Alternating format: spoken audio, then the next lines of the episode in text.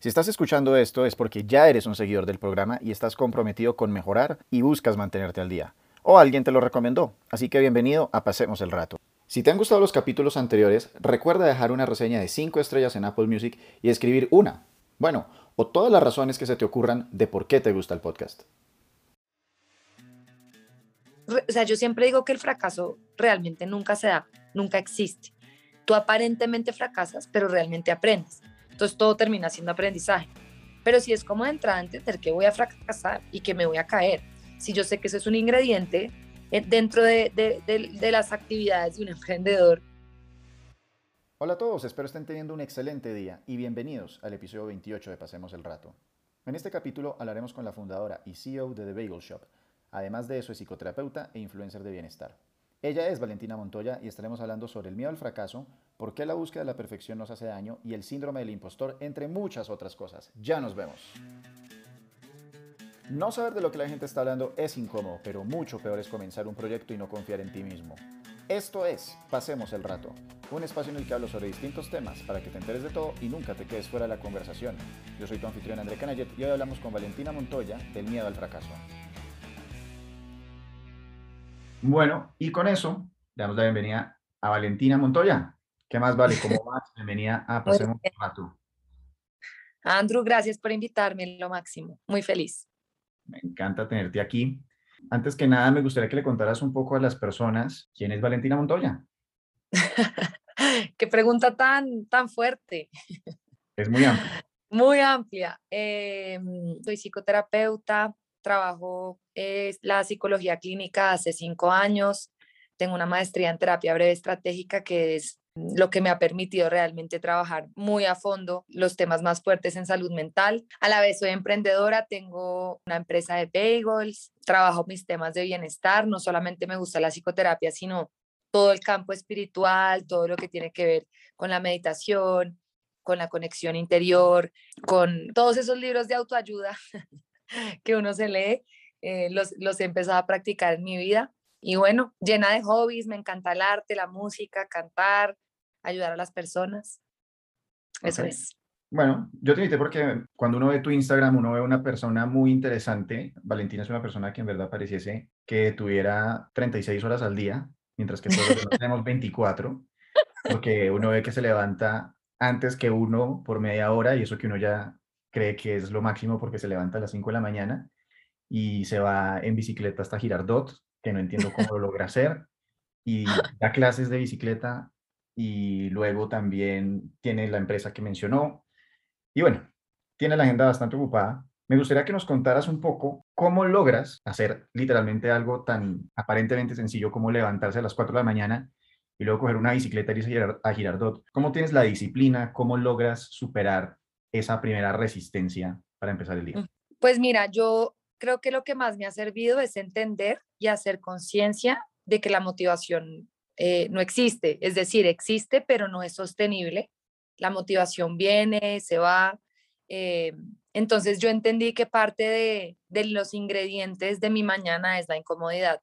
Entonces yo me levanto y yo sé que va a ser incómodo, yo ya sé que no voy a querer, pero aún así lo hago porque mm, tengo la disciplina y el compromiso con un sistema que ya he creado de hábitos que en el largo plazo me han traído tanto bienestar que no soy capaz de soltarlo por el simple hecho de que tengo como ese compromiso con mi proceso y algo que yo llamo como sentido de vida, ¿no? Para mí lo más importante, digamos que es poder sentir que tengo un para qué existo y eso me permite, más allá de la incomodidad, levantarme, montarme a la bicicleta, muerta del frío, eh, bueno, todo lo que ya conoces de, de, mis rutinas. Uno como papá, que yo estoy bastante cercano a, hacerlo, en cualquier momento puede venir mi hija al mundo, durante todo el proceso del embarazo se le empiezan a venir unas, digamos, como tentaciones o fantasías de que la hija de uno o el hijo de uno va a ser así como el Superman, la supermujer, que va a ser así apasionada por la vida, etcétera, etcétera, pero muy seguramente las cosas no sean así. ¿Qué consejos tendrías para mí o para mi hija que, para que sea la persona que más aprovecha su vida. O sea, como que aproveche su vida al máximo. Yo creo que el consejo más grande que yo te daría es no buscar la perfección en lo más mínimo, porque creo que de las cosas que más nos han dañado a los seres humanos y lo que yo veo en, en mi consulta en el día a día es esa búsqueda de perfección que realmente no existe, ¿no? Para el ser humano es muy difícil entender que tenemos un margen de error, que somos humanos limitados. Y ahorita que tú me preguntabas sobre el tema de, de, de, de mis 36 horas al día, a pesar de que aparentemente es algo admirable, el, el multitasking, yo sufro mucho con eso, porque en gran parte para mí eso es como una demostración de que eh, yo necesito hacer para sentirme suficiente. Y es una inseguridad. O sea, en el fondo, mi multitasking me ha generado muchísimos problemas de salud física y mental porque yo siento que tengo que estar haciendo y haciendo y haciendo para supuestamente ser esa mujer maravilla que, que mi papá siempre quiso que yo fuera. Y realmente lo que más me ha permitido vivir mi vida con más sentido y más tranquilidad y más balance y lo que me ha permitido sanarme física y mentalmente es entender que no soy mujer maravilla, y que al revés simplemente soy sin tener que hacer y que puedo hacer y disfrutar de lo que hago, pero con el balance de que antes de hacer ya existo. Entonces, ¿qué te recomendaría yo? Es hacerle entender a tu hija que ella es, más allá de lo que hace y de lo que logra. Eh, y eso se logra mm, permitiéndola reconocer el amor que hay dentro de ella. Digamos, yo no creo mucho como en el autoestima sana o no sana porque trabajo muchos temas de de ego y, de no ego, y pues el autoestima termina entrando dentro del ego porque sigue siendo parte de la identidad, pero si es como trabajarle a ella su valor, su sensación de, de suficiencia y que ella se sienta valiosa más allá de lo que pase en el mundo y lo que pase con ella. Permitirle ser vulnerable, porque yo creo que cuando entendemos que la vulnerabilidad no solamente es parte de la vida, sino la fortaleza más grande que tenemos, podemos ser muy grandes, entendiendo que la grandeza y la excelencia siempre van a ser opuestos a la perfección. La perfección siempre va a anular la excelencia. Entonces, permitirla tener dificultades diarias, porque por ahí hay una frase que dice, la mejor manera de educar a un hijo es ponerle una dificultad diaria para que ella empiece a entender pues que, que la dificultad también existe y entrenarla a eso y que tenga herramientas emocionales para enfrentar este mundo que está tan loco, ¿no? Yo creo que traer un hijo en este momento es un reto, es hermoso porque estamos en una época de despertar, pero sí es un reto porque siento que hay muchas dificultades, que hay mucha desconexión con lo que realmente importa, eh, hay mucho miedo colectivo, entonces es como lograr crear un mundo dentro de ella que, la que le permita estar bien más allá de lo que pase afuera. ¿Cómo empezó esa relación que hablaste con tu papá, que él te instaló que fueras la mejor posible, etcétera? Cuéntame un poco de eso. Pues mira, Andrew, yo creo que los papás reflejan los miedos en los hijos y eso es algo que también uno tiene que hacer conciencia porque tú tienes que trabajar tus miedos y no traspasárselos a tus hijos, porque luego tus hijos van a padecer lo mismo que tú y peor, porque tú vas a intentar pues que, que, que tu hijo no viva ese miedo que tú tienes y lo llevas como a la exigencia de algo que, que no debería suceder, ¿no? Mi papá toda la vida ha sido muy perfeccionista, con muchísimo miedo al, al, fracaso de sus hijos, de él también, me imagino, pues porque por algo lo traspasa.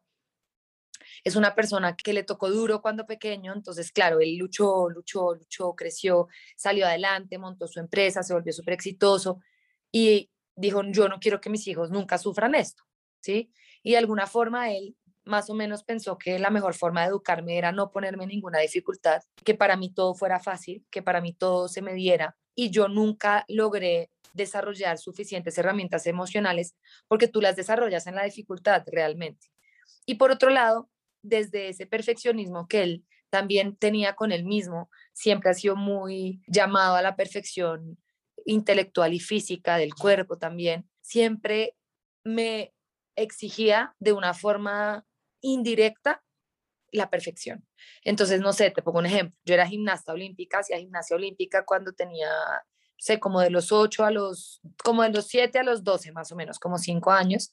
Y siempre que yo iba a algún concurso, yo quedaba de segundas, de terceras, a veces de primeras, pero varias veces quedé de terceras, le llegaba con la medalla de bronce y me decía, ¿y por qué no la de oro? ¿Qué pasó? Entonces nunca era como, muy bien, eh, qué chévere, o bueno, ¿qué más te faltó? No, era como, porque no tienes la de oro. Y siempre era una exigencia, digamos, a que yo fuera la mejor en el colegio igual, con las notas, Me acuerdo que cuando me gradué de la universidad, yo me gradué como con un promedio de 4.4, 4.3, algo así, y me preguntaba que por qué no había sido suma cum laude, por ejemplo.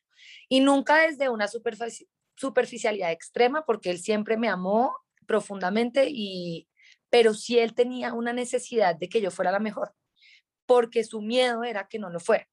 Entonces, en vez de dejarme vivir mi vida, él quería que yo me adaptara a sus propios miedos. Entonces, ahí a mí se me instaura una creencia de que yo solo soy suficiente cuando hago las cosas bien. Y para mí el error era muy duro. Entonces, para mí, el fracaso, el rechazo, el no lograr, el cometer un error, el sentirme cansada, el sentirme vulnerable, no era permitido. Hasta que poco a poco empecé a entender que precisamente ahí era donde estaba mi, mi grandeza. Sabes, me identifico mucho con esa historia tuya, porque esa frase literal, ¿por qué no ganaste la de oro? Es una cosa que yo también oí en mi casa, también de parte de mi papá. Y bueno, tú eres parecido a mí. No sé de dónde saca esa conclusión, pero gracias. y, y qué te iba a decir, y también mi mamá tenía ese tipo de comentarios. Yo me acuerdo, por ejemplo, una, un reporte de calificaciones en el que literalmente, creo que, o sea, fue como, haz de cuenta, primer reporte de calificaciones del año en el colegio, yo estaba en quinto. Mi hermano siempre además tenía la, la fama de ser como mega genio. Cuando yo llegaba a un curso, los profesores eran como, ay, tú tienes que ser muy inteligente porque eres el hermano de Frank. Y en mi casa pues había mucha comparación de por qué no puedes ser más como tu hermano. En este reporte particular, yo fui el mejor del curso, pero saqué un aceptable en matemáticas, o sea, como todo lo tenían excelente y un aceptable en matemáticas. Y entonces yo, papá, mamá, miren, llegué, soy el mejor del curso, y me dijeron, ¿y por qué sacaste? Ah, en matemáticas. Entonces, es una cosa muy complicada y que eventualmente hace que uno se enfoque en vainas que son muy bobas. ¿Cuál fue, por ejemplo, una cosa boba que tú decías, yo por qué me estoy molestando por esto? Te voy a poner un ejemplo. En mi caso, a mí se me regaba una Coca-Cola y yo me ponía bravo, era como que estúpido, ¿cómo regué la Coca-Cola? Uy, yo creo que muchas cosas bobas. yo creo que yo he enfocado mi energía en muchas cosas que definitivamente no, pero sí, creo que era como una mala nota, pero por un punto. O sea, no sé, para mí la universidad era como, tenía que estar arriba de cuatro, y si yo me sacaba un 3.9, yo podía durar dos días pensando en eso. Dos días. Mm. Y 3.9 a 4, pues no hay mucho, ¿no? Pero para mí ya era como, er, eres bruta, como algo te pasó. Y como que yo creo que era como una necesidad constante como de autoaprobarme o también en, en, relación con los otros a través de cosas tan insignificantes como una nota. Yo no sé si tú hoy piensas y uno dice las notas de la universidad, yo ya ni me acuerdo, eh, cero me definen como, como, eh, como persona exitosa o como profesional, menos las del colegio. Y en la universidad las notas para mí eran como si fuera el fin del mundo como el ICFES, ¿no? O sea, si uno hace el ICFES, el ICFES realmente no define si tú eres inteligente o no. O sea, para mí esas medidas realmente no son tan importantes. Y yo creo que hoy en día las empresas, por ejemplo, se han dado cuenta que las habilidades blandas son lo más importante en un ser humano, pero en esa época no, uno necesitaba ser el mejor. Eh, yo creo que para mí fue, fue eso, fue muy bobo porque te lo juro que yo sufría. O sea, yo podía durar dos días pensando en una nota enteras, o sea, enteros, enteros, enteros. Hoy en día yo creo que ya lo soltaría en dos minutos, sería como, ah, bueno, ¿qué pasó? 3-9. Y me quedaba mirándolo y me quedaba pensando todo el día, pero ¿por qué escribí eso? Claro, era la A, ¿por qué no puse la A? Sí, o sea, pero, o sea, un diálogo constante de, de darme palo sin parar, sin parar. ¿Y tú por qué decides estudiar psicología o volverte psicóloga? A mí la psicología siempre me gustó, desde chiquita siempre fui muy empática, muy sensible, me llamaba mucho la atención el ser humano, el cerebro, eh, las emociones. Desde chiquita he sido muy consciente porque yo misma sufría de ansiedad desde pequeña y, y lograba conectarme mucho con mis emociones. Pero yo simplemente sentía también un llamado a ayudar a los demás y siempre quise ser médica realmente. O sea, a mí me gustaba la psicología, pero yo quería ser médica. Y en el colegio, mi papá lo máximo, médica, médica, médica, pero yo siempre he tenido muchos hobbies. Yo soy, a mí me gusta cantar, me gusta tocar guitarra, me gusta la vida social y yo decía, si yo me meto a estudiar medicina, pues no voy a poder hacer nada de eso. Pero la psicología para mí era como, como un hobby, O sea, aparentemente era una carrera insignificante y en mi casa era como, usted tiene que ser o médica o ingeniera o administradora, pero psicóloga, pues hágase un par de cursos, pero psicóloga no va a ser. Entonces yo entro a estudiar ingeniería civil, porque mi papá es ingeniero. Estuve seis meses estudiando ingeniería civil. Casi me muero, la odié con mi vida. O sea, me parecía chévere las matemáticas, siempre fui buena en matemáticas, entonces mi papá quería que yo fuera ingeniera. La química me encantaba, pero ya la carrera como tal no me gustaba. Y estando en la carrera, yo siempre, no sé, iba, no sé, al, al break hablaba con gente y me encontraba con alguna persona que estudiaba estudiando psicología y entonces era, me interesaba demasiado los temas que estaban eh, tocando, entonces empecé a, a, buscar electivas en psicología y yo dije, o sea, estoy buscando todo en pro de la psicología, lo que tengo que hacer es enfrentar a mi papá y ya, y me fui a estudiar psicología, me lancé, a él no le gustó, empecé primero con la doble con administración, hice un año ¿Cómo de fue ese, esa discusión con tu papá, ese encuentro? ¿Aprovechaste también y le dijiste un poco ese tema de los traumas de cuando chiquito, de cuando me dijiste que por qué quedé tercera, ¿lo sacaste? ¿Cómo fue eso? Sí, yo creo que yo, yo siempre le decía como estoy cansada de que me exijas, como porque siempre quieres que yo sea perfecta, pero digamos que era una conversación muy en silencio, la verdad, conmigo misma él más o menos se daba cuenta porque yo me ponía mal, ¿no? Entonces él me decía, ¿por qué no quedaste primera? Así yo simplemente me ponía triste, me aislaba y él ahí como que entendía y a veces, pero siempre me seguía como exigiendo.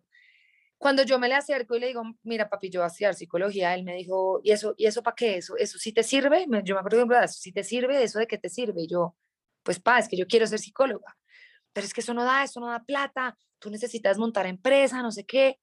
Entonces yo igual me mantuve con mi cobardía y por eso fue que empecé con la doble con la administración. En la medida que fui como creciendo y en la universidad le fui demostrando que realmente yo era muy inteligente porque también era como un bullying de mis hermanos que me trataban como si fuera bruta y todos se empezaron a dar cuenta que en verdad yo era muy buena en lo que hacía. Empecé a ganar un poco de seguridad y también como una seguridad que ya no dependía de lo que él pensaba y le dije voy a retirar la doble eh, y me voy a quedar con las opciones. me dijo, bueno, hija, dale. Él ya como que ahí ya me empezó a apoyar, se empezó a dar cuenta que realmente yo era feliz, que me apasionaba lo que estaba estudiando. Y ya hoy en día, pues que él se da cuenta que yo vivo de esto, ¿no? Literalmente. No es que me pida perdón porque no es muy de, hacer eso, pero sí me admira y, me dice que conmigo aprendió lo que realmente la, la psicología. Y, respondiendo también un poco tu pregunta, yo creo que yo estudié la psicología como un plan de mi alma también para entenderme digamos que yo no sabía que yo iba a tener que sufrir tanto en la vida cuando escogí la carrera emocional y, físicamente. Eh, y creo que la psicología ha sido una herramienta para autosanarme. Entonces creo que también es como de esas cosas que uno escoge a pesar de que uno en el momento no sepa para qué van a hacer, tienen como un propósito en la vida después. ¿Qué tipo de bullying te hacían tus hermanos? ¿Qué te decían, por ejemplo, cuando decías que te decían bruta de alguna manera? yo me acuerdo que mis hermanos me decían como que yo tenía, que, que, porque yo siempre he sido súper chambona con mis comentarios, eh, chistosa, eh, soy cero de cultura general, o sea, tú me preguntas, o sea, Simón Bolívar, porque toca saber quién es Simón Bolívar, pero de ahí para adelante, ni idea. ¿Cuál es la capital de eh, Canadá? ni idea, ¿vio? Ni idea. Intenta una. Vancouver, no sé. Ottawa, continúa. O sea, no vamos a hacer ese juego acá porque me toca apagar, apagar la llama. Pero te lo juro, entonces me hacían esos bullying, me hacían esas preguntas como la que me acabas de hacer y yo nunca sabía. Nunca me interesó la cultura general, en el colegio no me interesaban esos temas, a mí me gustaba, era la ciencia, eh, la psicología, eh, otras cosas. Y, y, pues entonces para ellos yo era bruta. Entonces me decían que yo tenía miquitos que hacían así en, en, en la cabeza Em, siempre he tenido una inteligencia emocional gigante y pues eso es una inteligencia impresionante que muchas personas no tienen.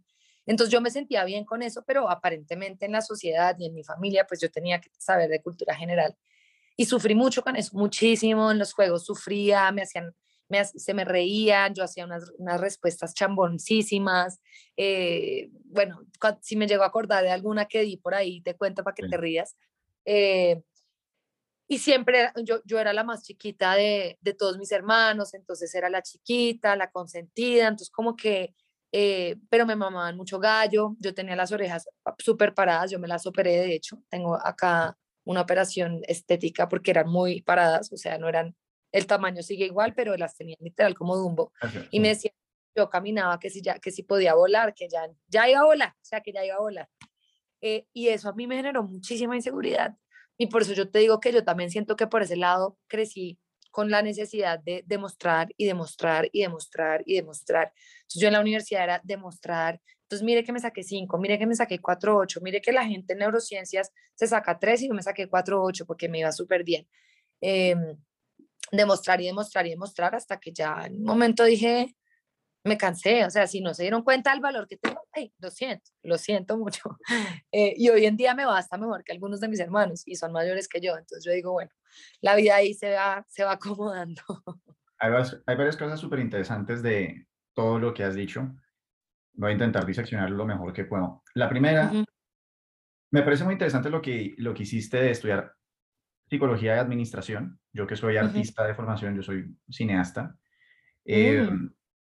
Yo siempre he pensado que si mi hijo o hija me llega a decir como, no, yo quiero estudiar, ser chef, etcétera, alguna de estas, digamos, como carreras que antes no eran tan tradicionales, decía como, ok, perfecto, estudie lo que quiera, pero estudie con administración, porque a fin de cuentas, cuando uno estudia cualquiera de estas otras disciplinas, uno es una empresa unipersonal. Y Así es. más adelante vamos a entrar en cómo te ha ayudado eso para tu emprendimiento, pero vamos por partes. Y lo otro, ahorita quisiera que habláramos un poco de ese tabú que hay con respecto a ir al psicólogo. Hay muchas personas que lo sienten que es como un fracaso de vida ir al psicólogo y muchas veces se quedan quietos y no buscan ayuda. Yo tuve que hacer un proceso de psicólogo muy importante porque yo tenía la autoestima absolutamente socavada y, y, fue una época muy difícil, en parte muy provocado por esto de lo que estábamos hablando de no ser perfecto. Entonces, uno es muy bueno, pero al sentir que no es el mejor en algo, por ejemplo, ahorita otra frase que se me acaba de, venir a la cabeza que me decían es, si quieres ser zapatero, puedes serlo, pero sé el mejor zapatero del mundo. Y esos mandatos y esas ideas básicas hacen que uno sea miserable, porque, lo más probable es que no sea el mejor zapatero del mundo, y entonces uno se da cuenta que está fallando a uno mismo, uno está decepcionando a sus papás, uno está, comillas, además decepcionando, porque ahora con Internet y viendo, por ejemplo, una cuenta como la, una persona como la tuya, o de emprendimientos, que ve tanta gente tan exitosa por todas partes, uno se compara y dice, hay algo que está mal en mí, es como yo salí dañado de fábrica. Entonces, yo sé que tú hablas mucho de esto en tus cuentas para que te explayes con eso que. ¿Qué pasa? Que la salud mental es un tabú completo, es decir, tú puedes estar enfermo de lo que tú quieras eh, físicamente y nunca te vas a sentir mal por eso pero cuando hay algo mal en tu cabeza, supuestamente es, hay algo mal en ti, ¿no? O sea, hay algo mal de fábrica, como dices tú, em, y se vuelve como una vergüenza, ¿no? Como si voy al psicólogo, entonces pues soy completamente eh, como, o sea, en este momento que estoy yendo al psicólogo, tengo que casi que esconderme porque estoy en un momento donde esto no es aceptado, soy inadecuado, no voy a ser aceptado, y resulta y pasa que la salud mental es como cualquier otra.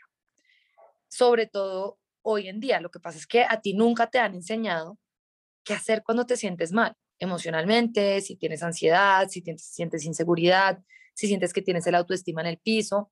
A ti siempre te han dicho, le duele la cabeza, tómese un Dolex. Eh, le duele el cuerpo, hágase un masaje.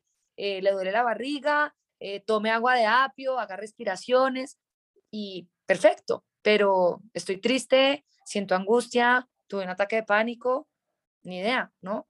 Y a mí me llegan muchos pacientes que llegan en estados muy críticos porque llevan reprimiendo eso años o meses o lo que sea, pero es que a ti un tema de salud mental te puede coger y te puede dar tres vueltas en un segundo. Y si tú y si nosotros tuviéramos como esa conciencia de que es tan natural como cualquier otra enfermedad, pues sería simplemente me siento mal, voy al psicólogo, me siento mal, voy al psiquiatra, me siento mal, busco ayuda, pero no es me siento mal, entonces, no, no, no. Controlemos, me tengo que sentir bien, yo debería sentirme bien. Es que se vuelve peor porque en teoría, digamos, tomando este ejemplo que, que decíamos de que uno está decepcionando a los papás y que viene defectuoso de fábrica, decir que uno quiere ir al psicólogo de alguna manera es como reconocer que efectivamente sí estoy dañado y entonces, ¿qué putas está mal en mí? No, entonces debería dejar de vivir y no botar por una ventana. Tú has hecho psicología, o sea, ¿Has sido paciente de psicología? Claro, como así? O sea, yo hago psicoterapia siempre. Eh, yo he tenido momentos de mi vida muy difíciles por mi enfermedad autoinmune. Yo tuve, estuve deprimida. Dime. Cuéntanos de eso, de la enfermedad autoinmune. Eh, bueno, fui diagnosticada hace como dos años y medio con una enfermedad autoinmune que se llama lupus y ahí a mí se me cae como esa superhumana porque ya no podía ser superhumana porque ni el cuerpo ni la mente ni nada me lo permitía. Y entré en un momento donde se me cayó esa percepción que yo tenía de, de mí misma de ser una mujer increíble y me sentía un pedazo de basura, ¿no? Ya no podía hacer todo lo que supuestamente hacía cuando era perfecta y entré en depresión, baja autoestima, eh, me adelgacé millones de kilos, ataques de pánico y hasta que yo no reconocí dos cosas. Uno, que yo no era víctima del mundo, porque uno en esos momentos como que, ay, porque a mí esto? Porque entonces eh, me lo heredaron o lo que sea. Eh, y empecé a responsabilizarme por mí misma. Y dos, cuando empecé a entender que precisamente eso que me estaba pasando era la oportunidad para realmente volverme grande y volverme grande en qué sentido? En el sentido de que es una grandeza que es independiente al mundo, a lo que pasa en el mundo y a lo que yo logre en el mundo. Y cuando empecé a darme cuenta que reconocer mi vulnerabilidad me iba a permitir eso, pues me lo permití, lo acepté y trascendí, ¿no? Digamos que obviamente yo sigo sufriendo porque todos lo hacemos, pero desde un lugar muy diferente, sobre todo desde la aceptación de yo acepto que tengo ataques de ansiedad siendo psicoterapeuta, yo acepto que tengo una enfermedad autoinmune que a veces me hace tener que parar de hacer ejercicio tres días. No significa que sea fácil, pero ya hay un, nivel de conciencia y de aceptación. Y de las cosas que a mí más me han servido en la vida es la psicoterapia. Buscar ayuda, ir donde una persona que puede ver tu situación desde un lugar objetivo, porque tú, cuando tú estás metido dentro de tu cabeza, tú no puedes verte desde afuera. Tú puedes empezar a lograr hacer eso, pero es práctica y al inicio uno necesita ayuda. ¿Sí? Y es permitir darme cuenta que puedo sanarme a través de otro, desde esa como actitud de humildad y que eso también me hace grande, ¿no? Cuando yo desde la humildad reconozco que necesito del otro para ser feliz por un tiempo, así sea. Mira que digamos en Argentina, el, ir al psicólogo es como ir al pediatra, pero aquí no. Eh, e, en Colombia es de, las, de, de los países más complejos en ese sentido, en frente a la salud mental, y por eso es que en una situación como pandemia hay tantos suicidios, hay tantas crisis, por eso es que a mí la consulta se me ha subido a millón en pandemia, porque nos pusieron en una situación límite. Yo creo que de alguna forma un evento universal, casi que espiritual, para, para lograr ese despertar, porque lo necesitamos, donde sí o sí a la gente le tocó parar, dejar de distraerse con el mundo, con el éxito, con el trabajo y decir, ok, ¿cómo estoy? ¿No? Como momentos a solas, momentos de introspección, ya no estoy en el, en el ajetreo del día a día y es el momento para que la salud mental se vuelva la herramienta que siempre ha estado ahí para todos nosotros. Si no te molesta que te pregunte, ¿cómo se llama la enfermedad que tienes? Lupus. El lupus es una enfermedad autoinmune, entonces lo que pasa es que el cuerpo se reconoce como enemigo cuando está en momento de crisis y se autoataca. Entonces te puede atacar cualquier órgano, los riñones, que fue, mi caso fue el riñón, eh, el corazón, el cerebro, la piel, lo que quieras, o sea, lo que quiera la enfermedad de atacar. Eh, y bueno, hay algo muy lindo de esa enfermedad y es, yo creo mucho en que las enfermedades son un reflejo de las emociones. Eh, yo tengo una médica que me ayudó muchísimo, que, que me logró digamos, como abrir la mentalidad a, bueno, mi enfermedad puede ser emocional también. Y si tú te das cuenta, el lupus es un autoataque y es ese darme palo y darme palo y darme palo, ser perfecta, ser perfecta, hasta que me enfermé, porque me estaba autoatacando constantemente, eh, latigándome constantemente y lo terminé desarrollando eh, en una enfermedad autoinmune. Entonces, parte de mi sanación, porque yo ahorita no estoy medicada para la enfermedad, vivo como una persona normal, ha sido eh, el amor propio, ¿sí? Eso me ha permitido desbloquear muchas, muchos de los aspectos de mi enfermedad y lo he logrado trascender desde lo emocional a lo físico también. ¿Y esto tiene algún tipo de consecuencia fatal? Pues la enfermedad es crónica, eh, no tiene cura. Y pues si tú no te cuidas, te puedes morir joven, no puedes, puede que no puedas tener hijos. O sea, a mí los médicos me advirtieron que es probable que, que, yo no pueda tener hijos, puedo tener alguna falla en algún momento, digamos que es una enfermedad que siempre va a estar en mí. Entonces, pues dependiendo de cómo uno la vea, si uno quiere verla como algo fatal, crónico, letal, pues te puedes morir pasado mañana. Pero si uno lo ve como simplemente voy a aprender a vivir con esto y voy a adaptar mi vida o mi estilo de vida para que esta enfermedad pueda vivir dentro de mí de una manera sana, pues puedes durar hasta más que personas que no la tienen. Wow. En verdad, me queda como estupefacto oyendo esto. ¿Cómo te diste cuenta que tenías esto? Y digamos, me gustaría entender un poco la transición de no tener lupus a tener lupus a convivir con el lupus. Pues yo me di cuenta porque me empecé a enfermar, empecé a sentir mucho cansancio, como una sensación de fatiga constante. La fatiga no es solo cansancio, sino como desmotivación. Me costaba mucho levantarme la cama, entonces estaba un poco deprimida también. Muchísima resequedad en el cuerpo. el ejercicio ya no lo podía hacer igual, pero yo como que quería seguir y seguir y seguir y seguir porque mi mentalidad siempre es como, dale, tú puedes, dale, tú puedes, dale, tú puedes. Y el cuerpo me estaba gritando que parara y yo igual no quería parar.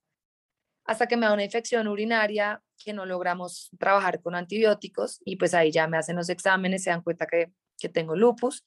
Em, y pues ahí arranca como un proceso muy, muy fuerte porque el lupus me, empezó a atacar, entonces yo estaba muy delgada, los riñones eh, muy deteriorados en ese momento, por decirlo así, muchísima resequedad en todo el cuerpo, entonces era, era muy fuerte, eh, no me podía parar de la cama, eh, muy duro. Y, y, bueno, me tocó cambiar toda la forma en la que yo me alimentaba. Fui vegana un tiempo, después vegetariana, estilo de vida totalmente diferente, bajarle al ejercicio completamente, porque estaba estresando mucho mi cuerpo, tenía una relación amorosa en esa época que se acabó porque yo no podía responder en ese momento absolutamente nada más que a mí misma, que también fue muy difícil, medicamentos, ¿no? Empecé a medicarme pues porque me tocaba que eran unas medicinas que me bajoneaban, me cansaban, me deprimían, me empezaron como a activar estos ataques de pánico que te cuento, pero no las podía dejar de tomar porque pues estaba en plena crisis de lupus. Eh, si tú dejas correr el lupus y no le das como, el, eh, como que no lo trancas, te puedes morir en tres días sino que obviamente pues uno ya con el tiempo empieza a darse cuenta que hay otras soluciones. Yo después de un tiempo me di cuenta que no quería seguir como dependiendo de unas pastillas, entonces empecé a trabajar mi lupus con medicina alternativa, terapia neural, eh, alimentación holística, meditación, todo el tema que te digo de, de sanación emocional, descodificación un poco como de, de, las creencias, de las, de las emociones, de los bloqueos energéticos, y poco a poco fui como, como aceptando, digamos que yo tuve unos buenos meses, meses de resistencia donde peleaba con la enfermedad, hasta que ya en un momento la empecé a aceptar, la empecé a abrazar, empecé a darme cuenta que, que ella, iba a ser parte de mí, que yo podía sacar algo lindo de eso. Y hoy en día yo amo mi enfermedad, de hecho me ha traído cosas muy buenas, yo empecé a vivir una vida mucho más sana a través de eso y esa, esos hábitos saludables me han ayudado en otros aspectos de mi vida también. Entonces, pues creo que es como, como permitirse uno estar en esa resistencia al inicio, hacer lo que uno tenga que hacer en esos momentos críticos, como medicarse y lo que uno tenga que hacer, pero después sí empezar a encontrarle como un sentido a la enfermedad, de por qué está en la vida de uno, no identificarse con eso. O sea, yo siempre recomiendo a las personas que no se etiqueten. Tengo lupus, soy enferma mental. No, esto está pasando en mi vida y así como está pasando en mi vida, así como llegó, también se puede ir. ¿sí? Es una experiencia que me está pasando, no, es, no soy esa experiencia, sino es algo que está pasando en mi vida.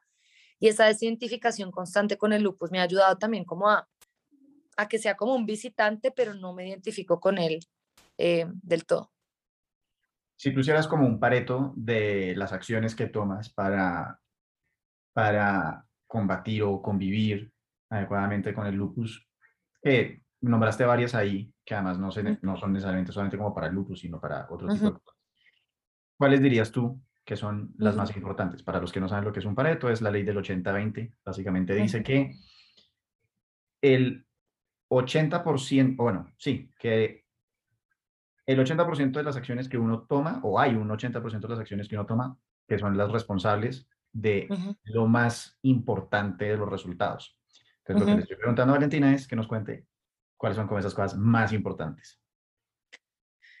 Mira, para mí, eh, mantener un estado de cortisol, que es la hormona del estrés, lo más estable posible. El cortisol es la hormona del estrés y activa tu sistema nervioso y puede inflamarte los órganos si está muy activo. Para mantener el cortisol estable hay que dormir bien, hay que comer bien, hay que respirar y digamos que buscar la forma de que tu sistema nervioso simpático y parasimpático estén en una estabilidad, entonces los, los ritmos circadianos, etc. Entonces digamos que el descanso es súper importante en ese sentido. Los suplementos son súper importantes. Yo tomo magnesio todos los días, vitamina D, vitamina E, vitamina C, probióticos, hay una relación súper importante desde la microbiota, que es el intestino, está en el intestino, con el resto de tus órganos. El 90% de nuestra serotonina se produce en el intestino, en la microbiota, no en el cerebro, entonces también hay que cuidar esa parte y por eso es que ahí entra la alimentación. Yo no como carnes rojas, trato de comer muy poco pollo, trato de, como pescado, no como gluten porque me inflaman los órganos, no como lácteos porque también eh, esto es una elevación de la insulina que termina también generándome efectos en el, cortisol y en el sistema inmune. Digamos que es buscar todo para que tu sistema inmune y tu sistema nervioso esté desinflamado, ¿sí? Digamos que haya un, balance en eso. Hago ayuno intermitente que me ha funcionado muchísimo también. Jamás dejaría el ejercicio. El ejercicio te revitaliza, te da energía, te da endorfinas, que te permite también un estado de ánimo, porque si tú no estás bien en estado de ánimo, también vas a, generar efectos negativos en tu sistema inmune. Eh, el ejercicio también te permite sentirte más fuerte, tiene efectos en tu sistema hormonal, en tu sistema endocrino, todo está relacionado. Conexión espiritual, eh, meditación, respiración, ¿no? Todo esto, yo creo que esas son como las cosas más importantes que yo aplico todos los días y darse siempre un espacio para el error. Andrew, yo creo que, que lo que tú dices, el 80-20 es el 80%, intento hacer lo mejor que pueda con lo que tengo y el 20% me permito cagarla, literal. Ahorita que dices lo de, lo de permitirte cagarla, esto obviamente es un poco complementario a, varias cosas que ya lo hemos hablado, pero como este programa lo oyen bastantes emprendedores, hay mucha gente que siempre pregunta, ¿cómo hago para empezar a emprender? ¿O cómo le ayudarías a alguien? ¿Qué consejo le darías a alguien que tiene tanto miedo al fracaso, que tiene tanto miedo de lanzarse y de poner su emprendimiento de bagels, de árboles de Navidad, de lo que sea? Yo creo que lo más importante es fracasar. Cuando yo sé que yo voy a fracasar, ya no hay miedo y me permito continuar es entender que parte de la vida es fracaso. O sea, yo siempre digo que el fracaso realmente nunca se da, nunca existe. Tú aparentemente fracasas, pero realmente aprendes. Entonces todo termina siendo aprendizaje. Pero si es como de entrada entender que voy a fracasar y que me voy a caer, si yo sé que eso es un ingrediente eh, dentro de, de las actividades de un emprendedor, pues voy a entrar sabiendo que eso va a existir, no voy a luchar contra eso, voy a hacer lo mejor que pueda, pero siempre me voy a permitir ese margen de error donde voy a tener que caerme para poder consolidar mejor mis conocimientos, mis cambios, mi proceso, mis aprendizajes, mi investigación, lo que sea. Y frente a los emprendedores es, láncense en el sentido de, no hay un camino correcto y uno nunca va a tener todas las variables bajo control y uno cree que uno tiene que tener un plan financiero perfecto antes de y eh, un estudio de mercado 3D y fue pucha, un estudio generalizado 360 de todo lo que puede pasar en mi emprendimiento y resulta que el día que emprendas todo cambia.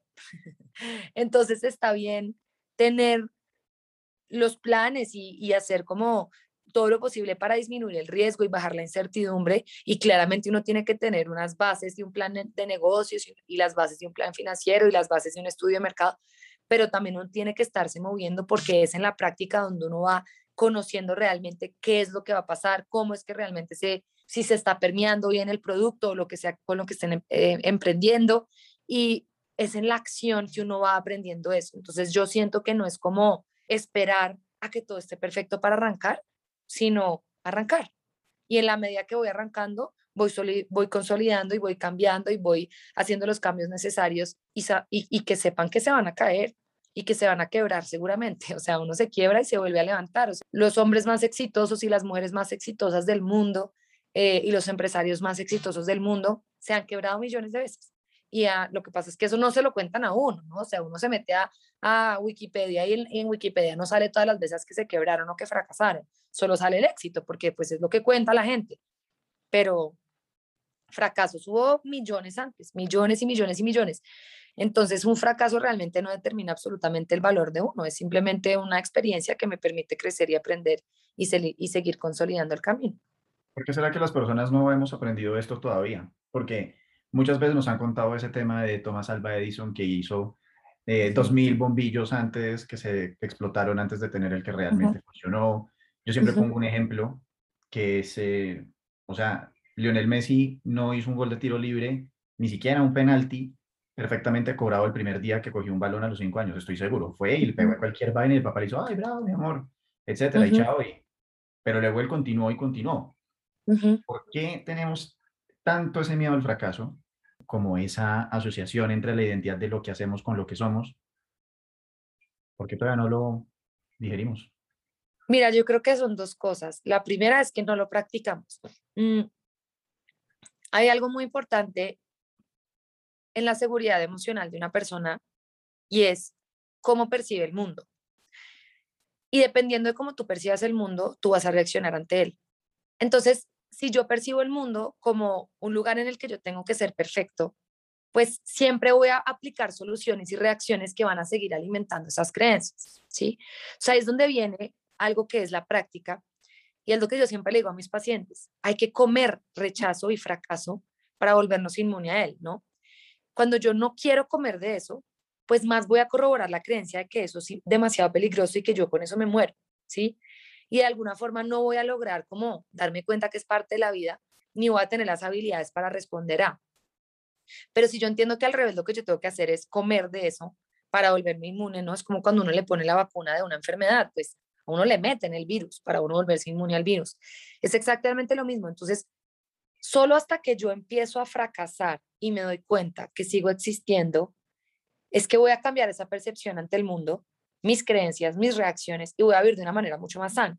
Entonces, yo lo que creo que el problema está es que la gente no se lanza a fracasar o a ser rechazado o a que le digan que no o a poner límites. ¿Sí? Entonces es algo muy de práctica, no es solo razón, porque el ser humano tiende a solucionar la vida desde la razón, desde eh, yo debería estar seguro de mí mismo, yo, yo en este momento debería sentirme tranquilo. No, Valentina, pero tú, tú, tú, eres bien, ¿no? Tranquila, no te preocupes. Eh, ¿Por qué te pasó eso? Pero entonces, no, es, vamos a la acción porque la acción y las experiencias emocionales son las que realmente te van a permitir hacer ese cambio de creencias. Y dos, es que estamos muy llevados a lo exterior seguimos pensando que nuestra identidad depende de lo que piensen los demás y de lo que hagamos en el mundo y se nos olvida que nosotros somos más allá de lo que hacemos. Y ahí sí me meto un poco como en el campo del ego y del amor y es nosotros somos amor, estamos conectados con, con la divinidad, con el universo. Si queremos lograrlo, podemos encontrar ese poder dentro de nosotros. Pero esa búsqueda insaciable de, de, con, con, lo de afuera, con el futuro, donde llego creo que ahí voy a estar satisfecho y que va, abro otro vacío, esa búsqueda insaciable solo se sigue corroborando esa creencia de que no puedo fracasar, de que tengo que ser alguien en el mundo, ¿sí? Y es una creencia de solo soy importante cuando hago, solo soy suficiente cuando logro, y es empezar a, a ir un poco más hacia adentro, hacia el silencio, a conectarnos un poco más con lo de adentro para que podamos crear ese mundo interior que no solo de, y no solo el mundo exterior. Y ahí nuestro valor va a empezar a depender de otras cosas, como cuando uno llega a la casa y después de trabajar uno como que, uy, qué rico la casa. Es lo mismo, es como salir de afuera y llegar a la casa interior y decir, qué rico estar acá. No solo qué rico la, la comida con este man eh, que me invitó a salir, no solo qué rico la conferencia donde me fueron mil personas, no solo qué rico el aumento de salario, sino qué rico llegar a la casa interna y eso también es importante y eso también es valioso. Para mí el éxito de cualquier ser humano es primero adentro y después afuera, no al revés. ¿Qué crees que jala más fuerte? ¿El miedo al fracaso o el miedo al éxito? ¿Qué jala en qué sentido? ¿Qué, qué eh, genera más? Sí, o sea, como qué detiene más a una persona. O sea, ¿qué crees que se manifiesta más? ¿Miedo al fracaso o miedo al éxito? Porque eso pues es, digamos, el otro lado de la moneda del, de la misma, del mismo problema. Mira, yo creo que el miedo al éxito yo creo que los seres humanos le tenemos mucho miedo a la grandeza, a la grandeza que somos, porque en el momento que la tengamos no vamos a saber cómo sostenerla o qué hacer con ella.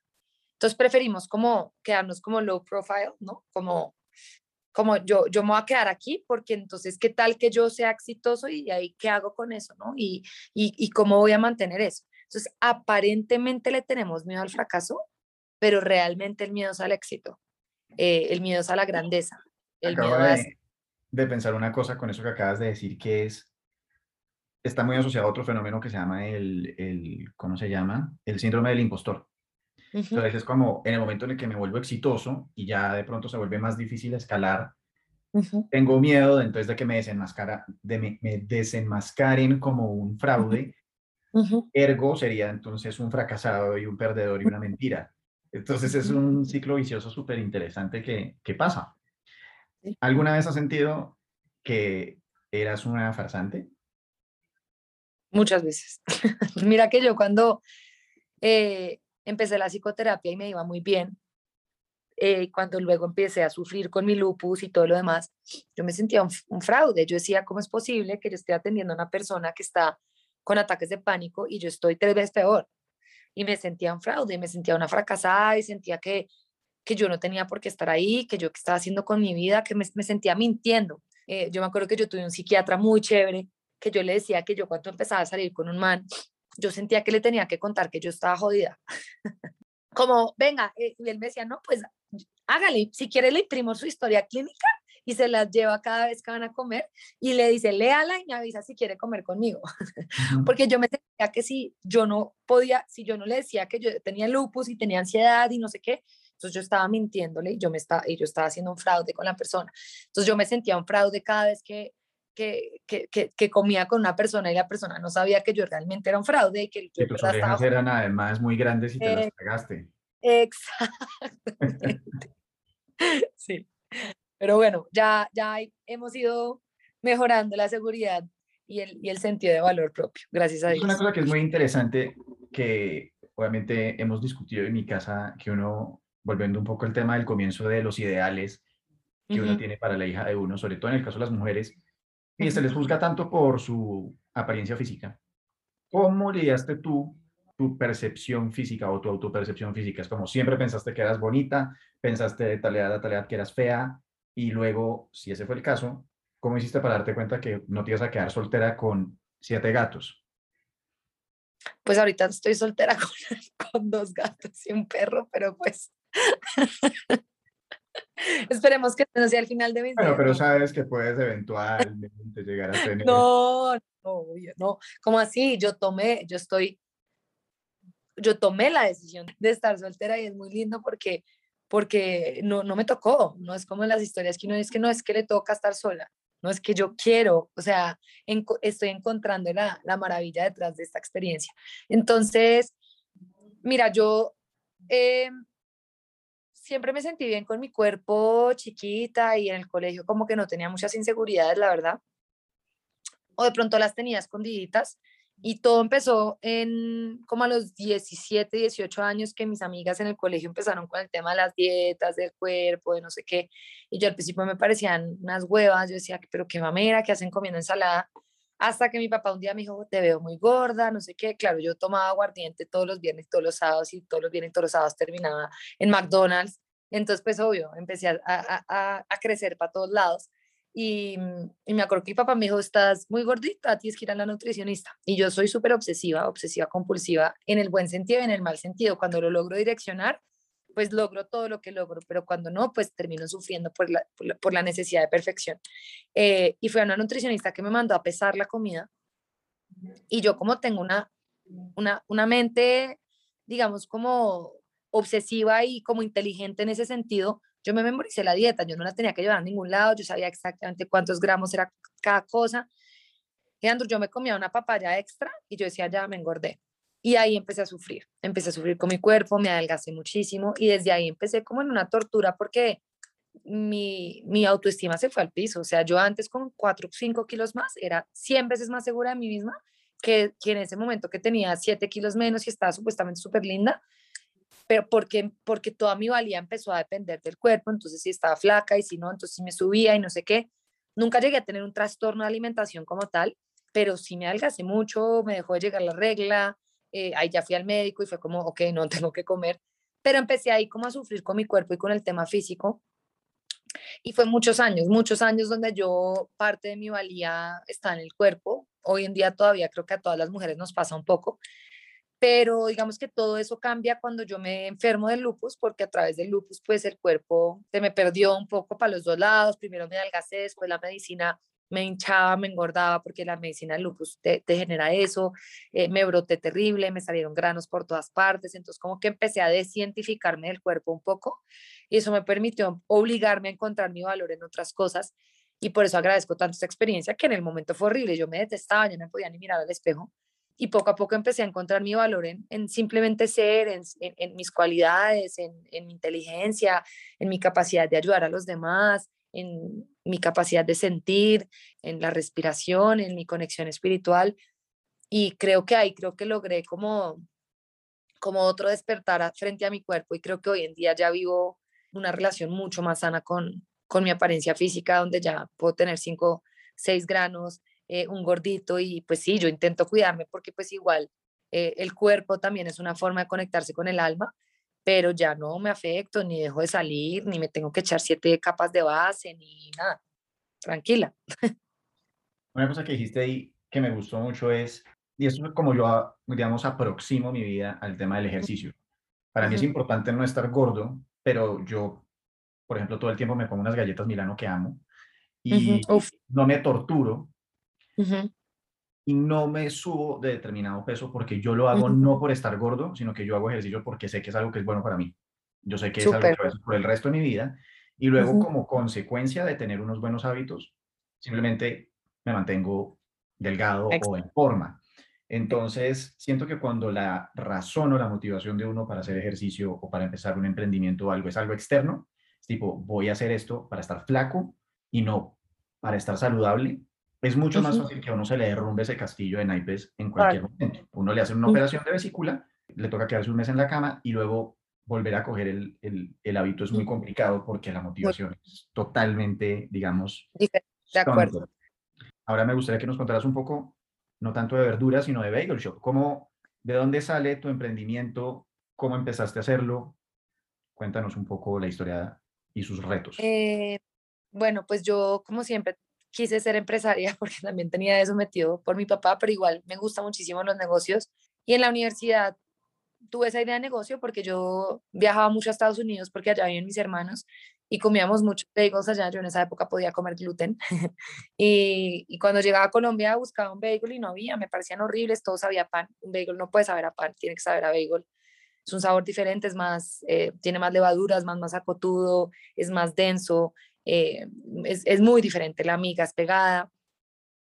Y dije, idea de negocio, porque pues no hay, no hay un buen bagel en, en, Colombia. Y bueno, ahí duré, casi un año logrando eh, encontrar una receta que me gustara, porque fue muy difícil, intenté tercerizar el producto, fue imposible, no me gustaba nada. Y ya conseguí un chef con el que logramos, con el paso de varias pruebas, llegar a una receta que, que fuera increíble. Digamos que el éxito de la receta es que logramos adaptar un producto que es eh, del exterior, eh, polaco, después Londres, después Estados Unidos, internacional completamente, eh, a, al paladar colombiano, porque el colombiano está acostumbrado a la arepa, a la empanada, entonces yo no podía traer un producto 100%, digamos, de, de, de como eran allá, porque no iba a gustar.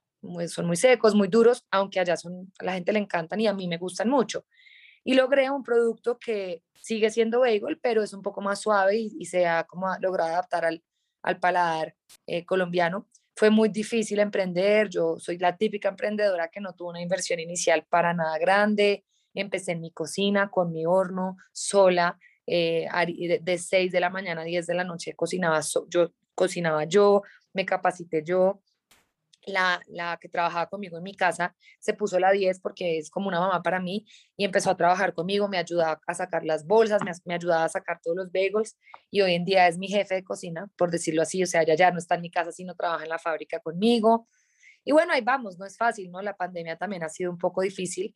Eh, la cultura no conoce muy bien el bagel todavía, yo tengo paciencia porque yo sé que es un producto increíble, eh, y pues ahí vamos con amor, sin tanta expectativa, pero, pero con la confianza que es un producto que, que vale la pena rescatar. Era tuyo hasta que me, me fui de la zona de deliveries, como que ya no me llevaban a, a, donde estaba, pero las cosas pueden haber cambiado, pero me encantan, los recomiendo mucho el Valentino, obviamente, en nombre de, de, nuestra invitada de hoy.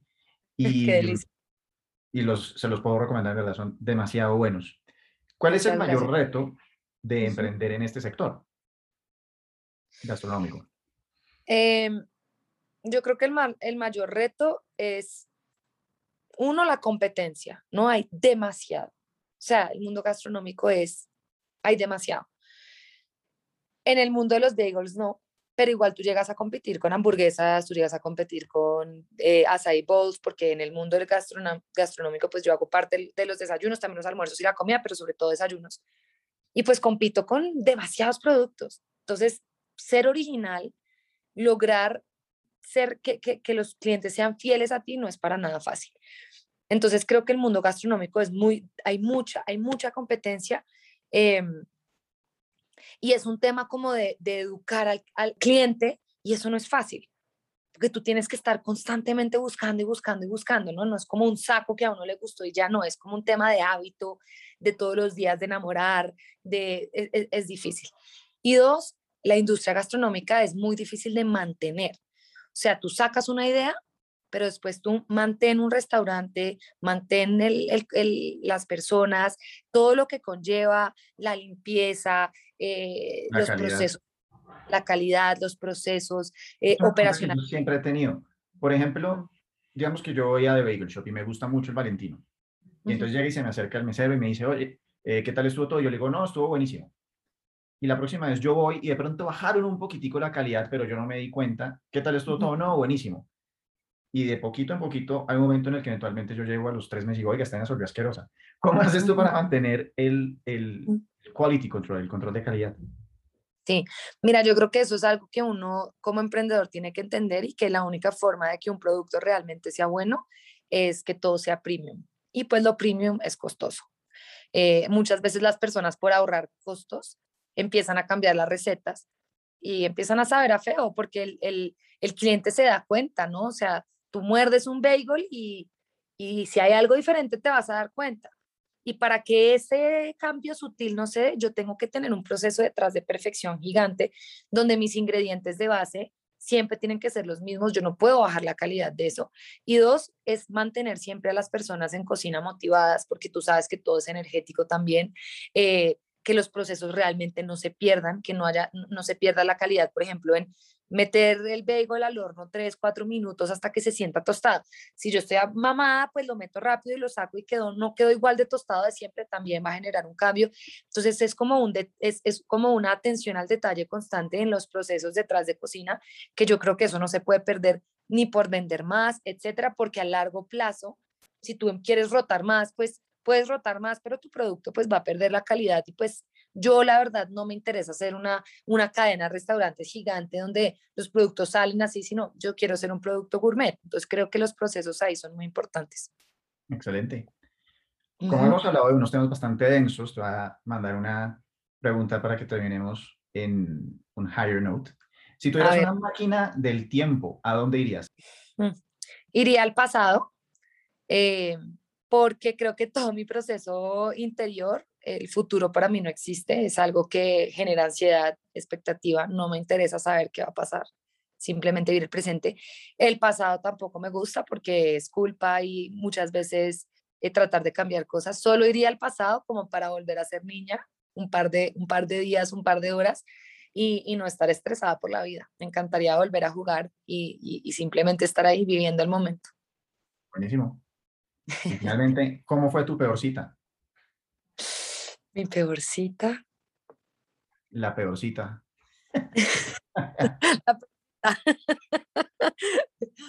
A ver, pienso. Em, yo creo que mi peor cita fue, ya me acordé, una vez fui a comer pan que, eh, que me gustaba mucho y me comí algo que no me cayó bien y tuve que aguantar toda la comida, un dolor de barriga que yo no te puedo explicar, o sea, me quería morir. Esa persona no sabe, no voy a decir jamás el nombre. Eh, esa persona después terminó siendo mi pareja, pero ese día yo sentí que, o sea, infierno, el man me hablaba y yo en Júpiter. Me tocaba ir al baño y como a las dos horas me tocó inventarme que, no me acuerdo qué fue lo que le dije, que mi abuelita o alguien, no sé algo, y que me tenía que ir a la casa porque yo me estaba muriendo, literalmente. Y esa fue mi peor cita. Digamos que él nunca se dio cuenta, o pues no sé, pero para mí fue la peor experiencia de mi vida. O sea, casi me muero. Me lo puedo imaginar. Vale, antes de que te vayas, es tu momento de brillar más aún. Así que si quieres enviarle un mensaje a los oyentes, decir eh, tu cuenta de Instagram, la de Bagel Shop, etcétera, es tu momento. Gracias, Andrew. Eh, bueno, nada, pues los invito primero a que sigan escuchando a Andrew, que me parece increíble este espacio, sobre todo que es tan diverso, ¿no? Y que podemos encontrar todos los temas que queramos. Eh, segundo, pues nada, muy bienvenidos a mis cuentas, Val Wellness, ahí pueden encontrar todo el contenido de bienestar que estoy creando, eh, conocerme un poco más. Y en mi emprendimiento Bagel Shop Bogotá, y ojalá pues puedan consumir el producto y lo prueben. Estamos en Rappi, eh, página web y también tenemos un, un, local en la 87 con 14. Entonces, gracias por tu, por tu espacio y por la oportunidad y por invitarme. Ahora, gracias a ti. Estuvo espectacular y te dejo ir a tu cita. Gracias. Abrazos, buen día. Saludos a esa bebé. Chao. Claro que sí. Bueno, esa fue Valentina Montoya. Y si se quedaron hasta este momento, significa que pasaron un muy buen rato. Si quieren oír otras entrevistas interesantes que he hecho, les recomiendo la del episodio 22 con Juliana Calle, la cual está muy relacionada a todo lo que hemos hablado en este capítulo, o la del episodio 25 con Frank Canaget. Si quieren aprender de un tema en particular, les recomiendo el episodio 6 con Julio Cañas sobre finanzas personales o el episodio 8 con Bernardo Azuaje sobre inversión inmobiliaria. Y si quieren oír la segunda parte de inversión inmobiliaria en Estados Unidos, les recomiendo el episodio 27 con Jonathan Luzgarten. Pueden seguirme en Instagram, arroba donde profundizo sobre los podcasts. Ahí pueden enviar sus preguntas o contactarme para lo que quieran. Si te gustó este episodio, copia el link y compártelo en cualquiera de tus redes sociales. Facebook, Instagram, Twitter, LinkedIn, el que quieras. Sigue el podcast o suscríbete. Solamente debes hacer clic en donde dice follow o seguir. Y ojalá puedas dejar una reseña de 5 estrellas en Apple Music para que más personas puedan encontrarnos. Sígueme y mencióname en cualquiera de las redes sociales, arroba André con la lección principal del episodio de hoy para ti. ¡Nos pillamos! Gracias por pasar el mejor de los ratos conmigo. Puedes encontrarme en Instagram, arroba André y seguir el programa por Spotify, Anchor y Apple Music. Nos vemos.